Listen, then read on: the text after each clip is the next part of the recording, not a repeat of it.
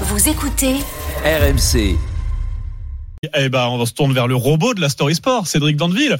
Oui, Cédric. bah, les, jou- les joueurs de rugby, ils sont tranquilles normalement. Oui, normalement, Oui, oui, a priori pour l'instant. Et puis alors, surtout, ils, ils nous ont fait vibrer hier euh, les, les, les Fidjiens, les Flying Fidjians, ça c'est comme ça Ouais, qu'on les c'est comme ça surnomme. qu'on dit les Fidjiens les, volants. les îles Fidji, pour la première grosse surprise de la compétition, ils ont battu l'Australie. La victoire 22 à 15 des Fidji face à l'Australie, victoire méritée, très grosse émotion des Fidjiens qui font tomber les Australiens très inquiétants ce soir 22 à 15. Euh, Valentin Jamin au commentaire pour nous faire vivre la sensation donc de ce début de mondial. Une Australie bien trop faible, renversée par la domination, la maîtrise de ces Fidjiens. Un succès historique. Écoutez bien, la dernière fois qu'ils avaient battu ces Wallabies, c'était en 1954, il y a 69 ans.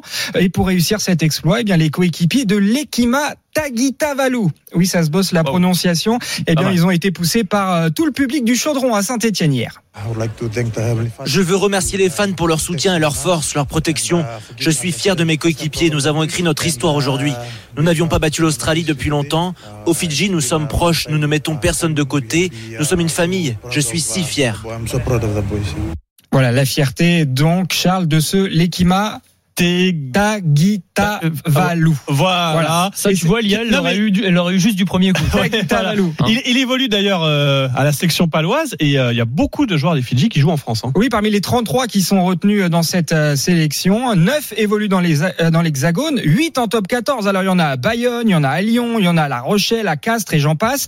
C'est ce qui explique certainement en bonne partie que cette équipe soit le coup de cœur, le chouchou du public français, un engouement, il faut dire aussi, entretenu par tous ces joueurs fidjiens justement qui jouent en France. Écoutez ce qu'ils chantaient le 8 septembre dernier avant le match d'ouverture France-Nouvelle-Zélande.